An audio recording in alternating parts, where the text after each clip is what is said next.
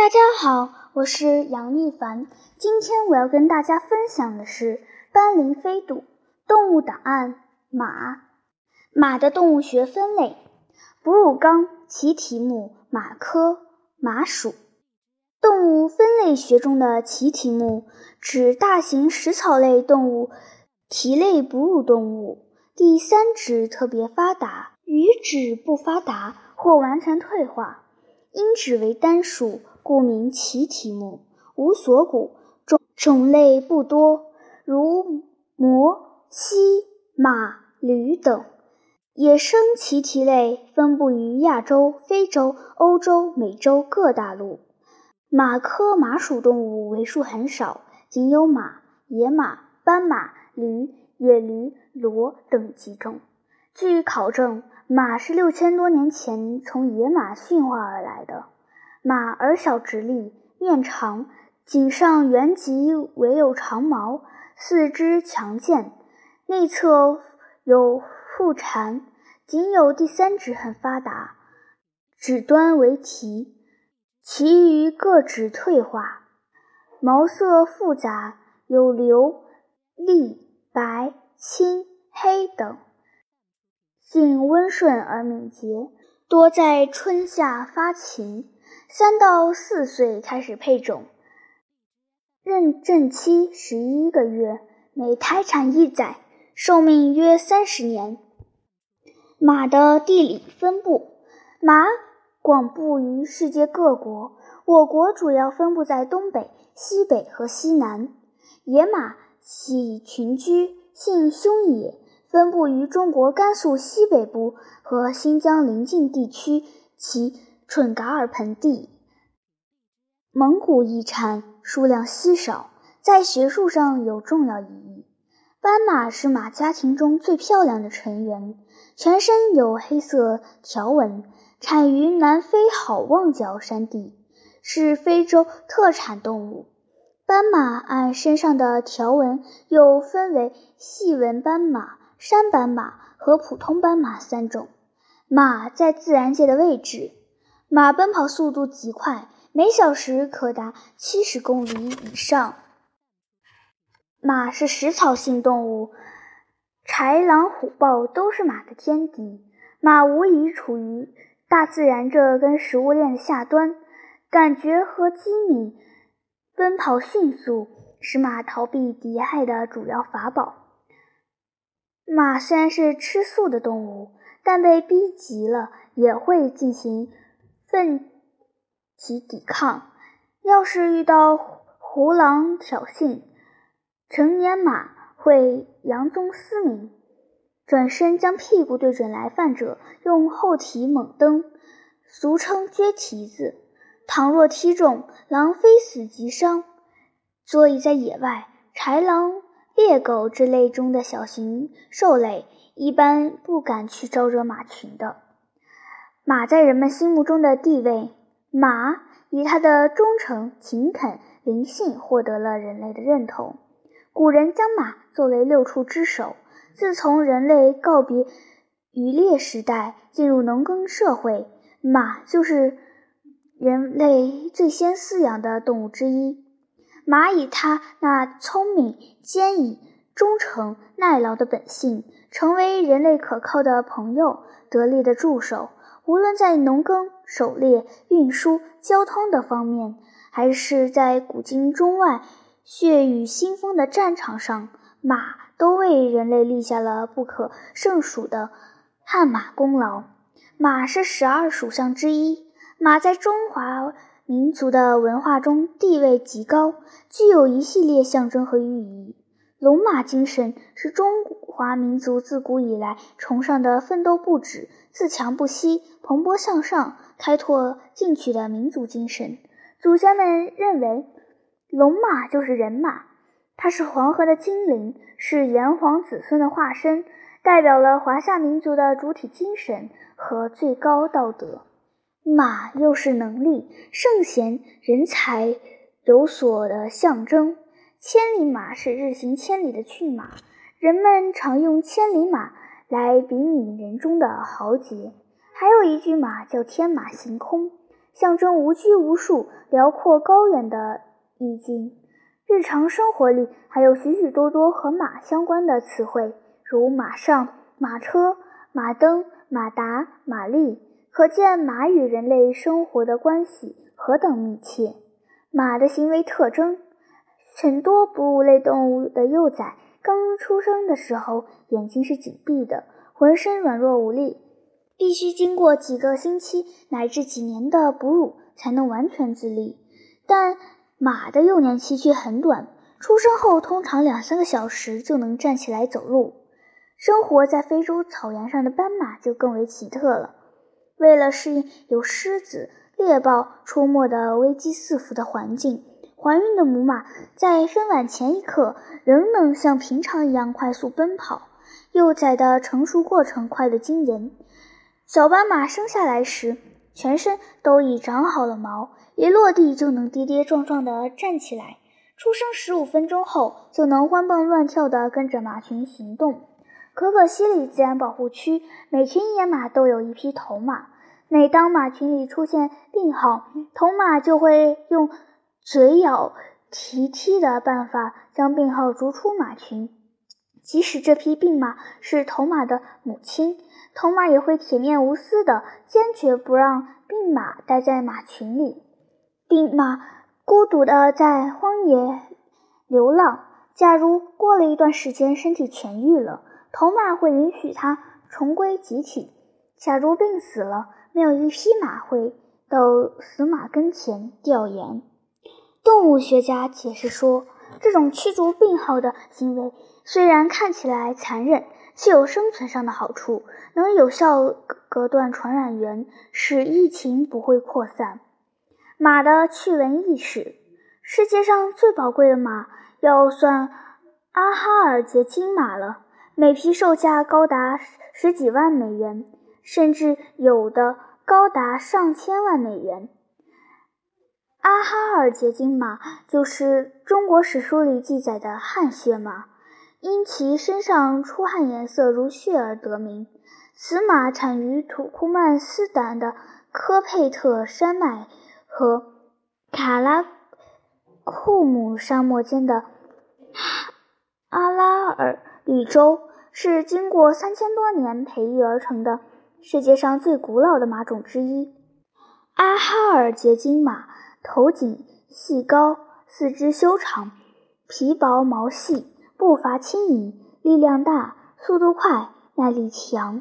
目前，这种马的最快速度记录为八十四天跑完四百四千三百公里。德、俄、英等国的名马大都有阿哈尔捷金马的血统。阿哈尔捷金马常见的毛色有淡金、枣红、银白及黑色等。阿哈尔捷金马历史上大多作为宫廷用马，亚历山大、马其顿、成吉思汗等许多帝王都曾以这种马为坐骑。在中国历史的文献中，阿哈尔捷金马亦被称为天马和大万良马。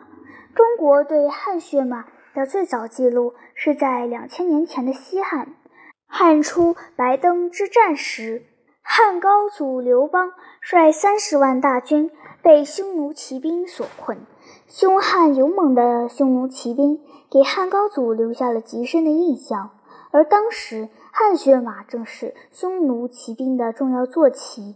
汉武帝元鼎四年秋，有个名叫鲍力长的敦煌囚徒，在当地捕得一匹汗血宝马，献给汉武帝。汉武帝得到此马后，欣喜若狂，称其为天马。但仅有一匹千里马，不能改变国内马的品质。为夺取大量汗血马，中国西汉政权与当时西域的大万国发生过两次血腥战争。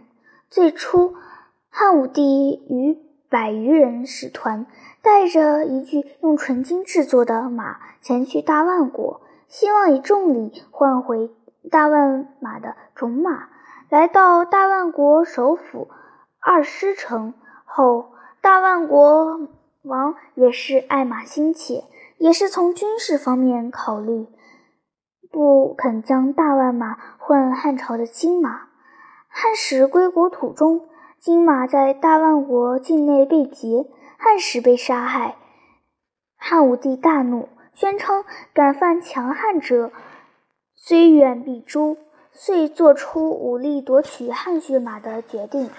公元前一零四年，汉武帝命李广利率领骑兵数万人，行军四千余公里。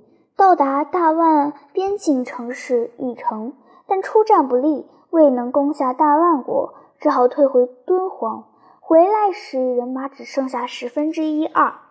三年后，汉武帝再次命李广利率军远征，带兵六万人，马三万匹，牛十万头，还带了两名相马专家前去大万国。此时，大万国发生政变，与汉军议和。允许汉军自行选马，并约定以后每年大万向汉朝选送两匹良马。汉军选良马数十匹，中等以下公母马三千匹。经过长途跋涉，到达玉门关时，仅余汗血马一千多匹。汗血马体型好，善解人意，快速，耐力好，适于长途行军，非常适合。用作军马，引进了汗血马的汉朝骑兵，果然战斗力大增。甚至还发生了这样的事：汉军与外军作战中，一支部队全部由汗血马上阵。久经驯养的汗血马认为这是表演的舞台，做起舞步表演。敌方虽人数众多，但用的是普通的蒙古马。见汗血马高大。清洗薄发，以为是一种奇特的动物，不战而退。我与马的亲密接触，那是三十多年前的往事了。那时我在西双版纳一个名叫曼广弄的傣族寨子扎堆落户。有一天，我接到姐姐的来信，说她胡琴弦断了，上海买买不到正宗的马尾弓弦。央求我弄一组马尾寄给她。姐姐的事我当然要办。寨子里不少人养马的，可我知道，谁也不会愿意让我在他们的马身上剪马尾的。没办法，只好偷。半夜两点，我带着手电和剪刀，悄悄潜入严庄家的马厩。之所以将目标锁定在严庄家，是因为他家狗前几天打猎时被野猪咬死了，没有看家狗，方便我下手。傣族住的是竹楼，上层住人，下层养家畜，马厩就在竹楼下，用几根竹篮做栅栏，我一翻就进去了。这是一匹枣红马，名叫高高，这畜生很机警，我刚翻进马厩。它就哼哼打着响鼻，一双马眼警惕地盯着我。我温柔而又小声地叫着他的名字：“高高，高高。”我希望他因此放松警惕。遗憾的是，我叫了几十声“高高”，他仍把我当陌生人、来犯者看待。踢腾前蹄，马嘴还做啃咬状，不让我靠近他。幸亏他带着缰配。缰绳的另一端系在石槽前的横梁上，束缚了他的行动，使他无法朝我冲过来。我闪到房柱背后，向马尾靠拢。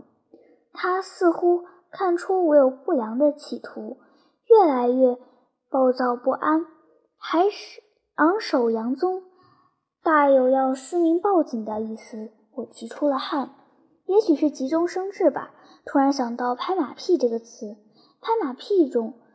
最原始的含义就是为收买马心而采取的一种爱抚动作嘛。事到如今，我别无良策，那就冒险试试拍拍马屁股吧。我哆哆嗦嗦地伸出一只手去，摸到马屁股，五根手指卷曲，像一把梳子一样给马搔痒。开始时，他觉得挺别扭，甩动马脖子，想将我的手挪开。我坚持替他搔痒。千错万错，马屁不错，就是要将拍马屁事业进行到底。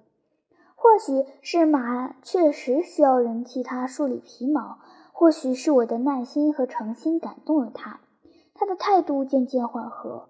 半个多小时后，他不再驱赶我，鬃毛柔顺地耸在肩上，马头自然垂落，一副怡然自得的样子，被我拍马屁拍得快陶醉了。